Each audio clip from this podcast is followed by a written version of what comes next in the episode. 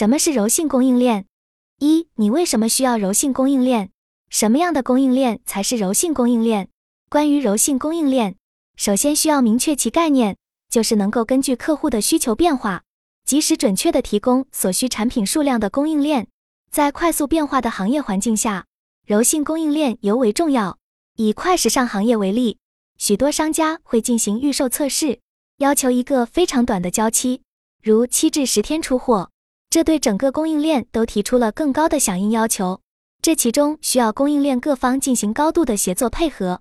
想要实现真正的柔性供应链，最基础的条件是要有稳定的面料供给作为支持，同时工厂端也需要具备足够的产能储备、高效的流水作业组织、严格的质量监控等配套条件。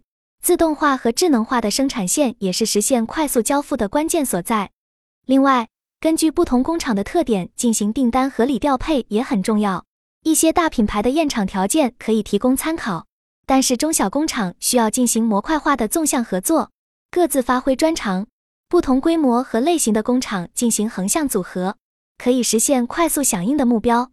此外，持续的进行微创新和小幅改良也是必不可少的，需要针对不同的产品类别和特点，开发专属的工装设备和精益的工艺流程。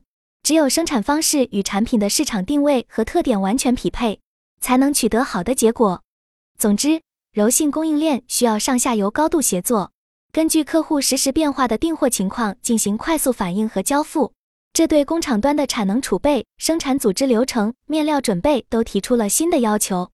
只有各个环节之间通力配合、内外协同，才能实现快速反应的目标。二，你可以付出什么样的代价？有哪些具体的衡量指标？有什么排序？当然，柔性供应链也需要品牌商适当调整期望，不能提出过于苛刻和不现实的要求。比如，在交期设置时，需要考虑面料采购周期等环节的时间限制，双方都需要付出努力来取得平衡。除快速响应外，柔性供应链也要提供产品的多样性选择，这要求工厂需要具备柔性变换的生产装备。能够快速切换不同产品的生产线，同时工人也需要掌握多工种多技能，才能适应不同订货的要求。数字化和信息化也是关键所在，各方需要建立实时的数据链路和信息平台，实现从原材料采购到生产制造以及产品配送的全链路信息共享和协同。还需要建立快速的客户反馈回路，对各类数据进行搜集分析应用，实现真正的柔性供应链。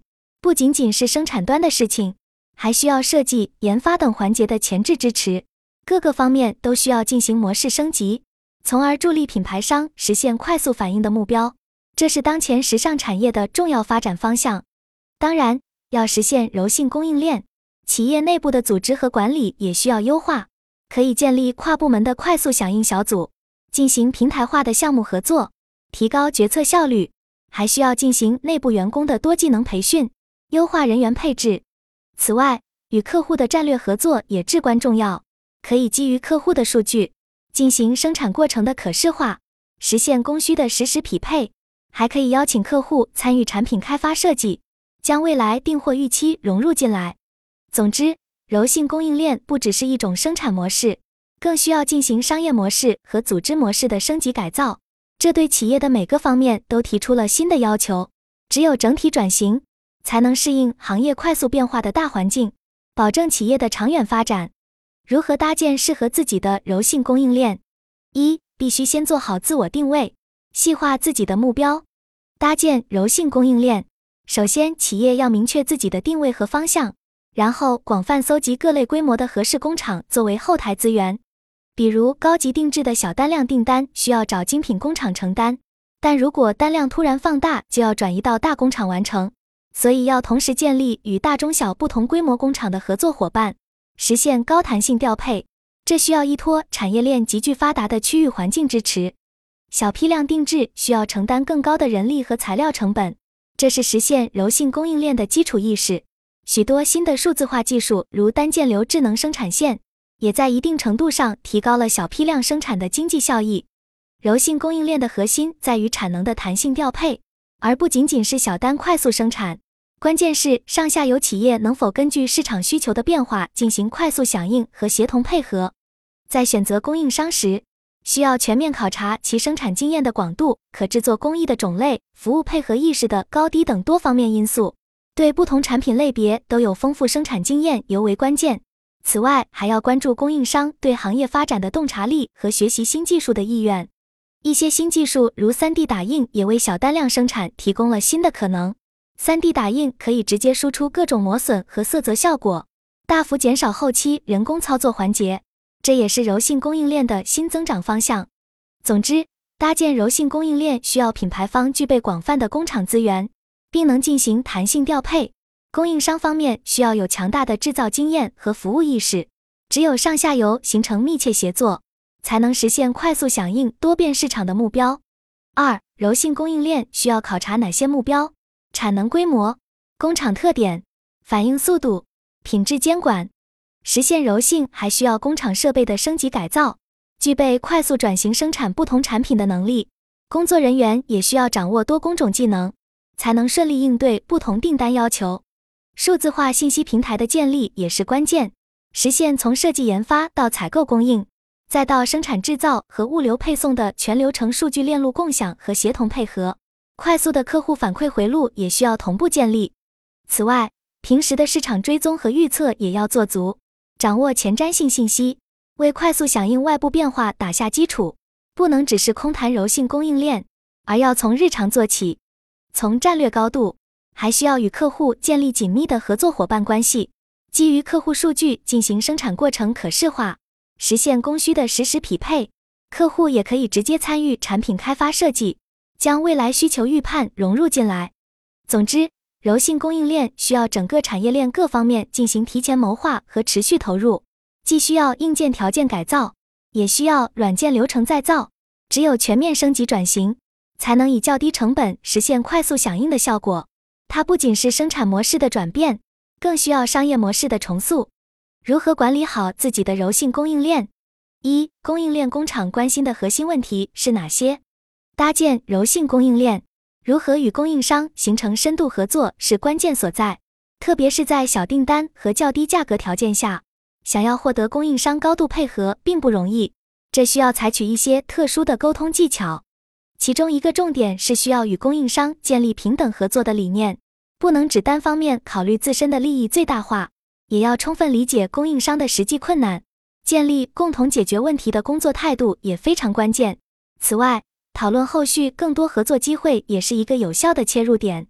另一方面，主动提升供应商的生产技能、提供生产辅助工具等举措，都可以增强供应商的工作积极性，实现供应链各方共赢式管理的核心要义。不能只采用强制和惩罚措施来压榨供应商。对于新供应商的选择，也不能仅凭表面介绍和第一印象就做决定。只有在具体合作中，才能看出供应商的真实运作水平。在这方面，可以重点观察工厂员工的工作态度和生产细节。如果在合作中发现供应商配合意愿明显不高，首先需要反思是否自己要求却有不合理之处。这时需要主动与供应商沟通，找出问题的实质所在。对已有合作关系的供应商，也应协商解决。柔性供应链需要各方平等沟通，积极配合。管理供应商需要采取合作共赢的工作姿态。不能带有高高在上的管理者态度。搭建柔性供应链还需要不断扩大供应商资源库，并进行动态调配使用，避免老供应商效率下滑。数字化协同平台也有助于快速响应和协调。此外，平时的市场追踪也很重要，需要把握前瞻性信息，为快速响应外部变化做好准备，而不是临时求助供应商。要真正实现零库存，需要供应链全链路通力配合。不应只由供应商端独自承担库存压力，主管方需要按照双方定位采取平衡措施。从根本上说，商业合作是一种价值交换过程，供应商也需要设立合理的服务门槛，不能让自己利益过度牺牲。只有在平等互利的基础上形成共识，并秉持商业道德，才能实现真正的双赢局面。搭建柔性供应链不仅需要产品和技术方面的创新。也需要进行商业模式和组织模式上的变革创新，实现快速响应的目标，需要整体性的提升。比如，可建立横跨不同部门间的高效项目团队，进行平台化协作，对员工进行多技能培训和轮岗，实现人员的灵活配置，还可以与客户开展战略合作，获取客户数据以匹配供给与需求变化。总之，柔性供应链的建立需要的是全面提升，而不仅是停留在生产环节，它需要进行商业模式和组织模式的重塑，这对企业的各个方面都提出了新的要求。只有整体性转型，才能实现快速响应的效果。